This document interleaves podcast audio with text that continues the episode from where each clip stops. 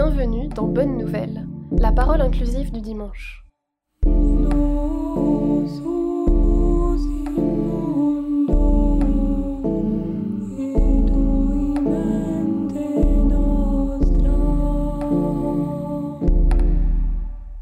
n'y a pas quelque chose qui vous choque?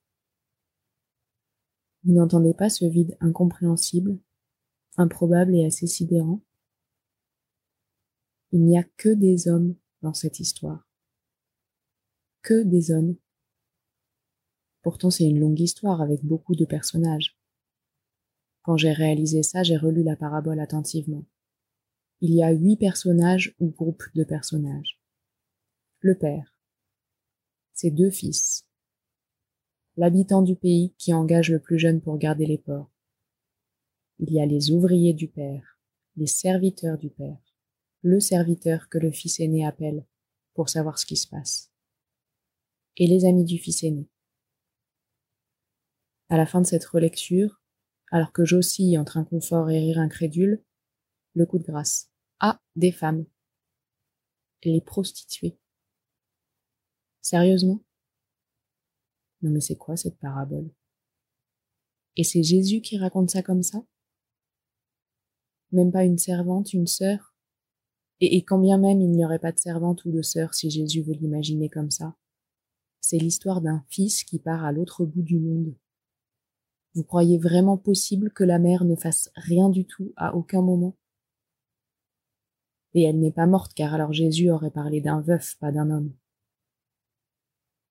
le test de Bechdel-Wallace, mesure la place des femmes dans les œuvres de fiction.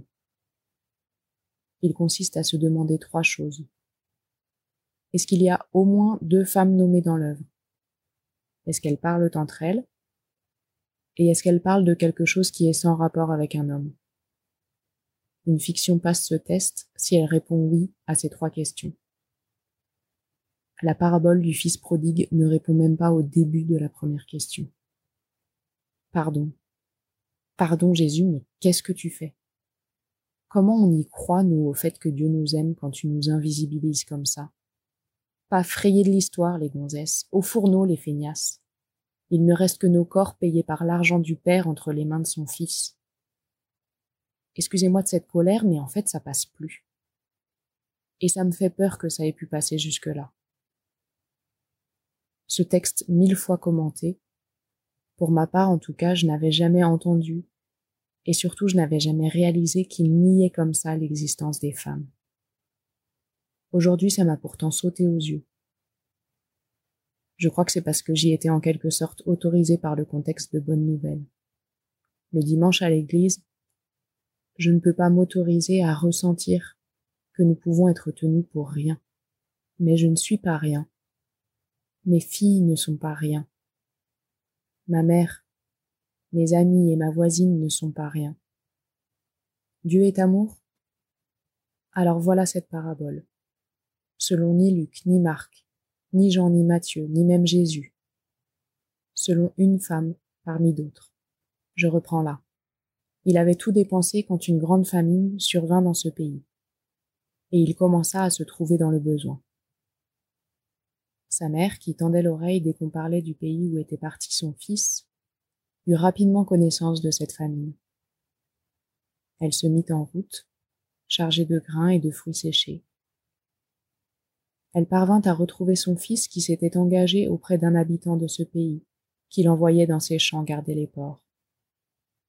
En le voyant si maigre et affaibli, sa mère lui dit Mon fils, tu as voyagé et découvert le monde, tu as vécu comme tu l'entendais.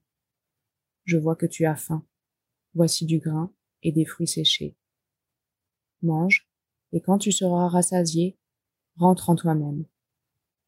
Si tu souhaites retrouver ta famille, les amis de ton village, ta maison et ton pays, si tu sens que ton voyage peut prendre fin, sache que la maison de tes parents est ta maison.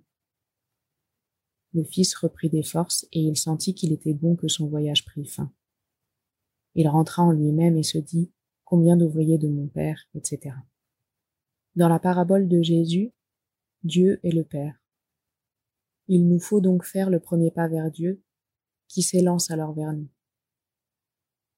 Mais il me semble que Dieu est aussi cette mère. Elle n'attend pas assise chez elle que son fils rentre ou pas. Qu'il fasse le premier pas ou meure de faim à l'autre bout du monde. Non, elle n'attend pas. Ce n'est pas à nous de faire le premier pas. Car Dieu, notre mère, l'a déjà fait. En fait, demander pardon, c'est d'abord une sensation, une émotion presque, celle d'être aimé inconditionnellement et de ressentir du coup que l'on peut donc être pardonné. C'est vivre ça le premier pas. Voilà, c'est un des scénarios possibles.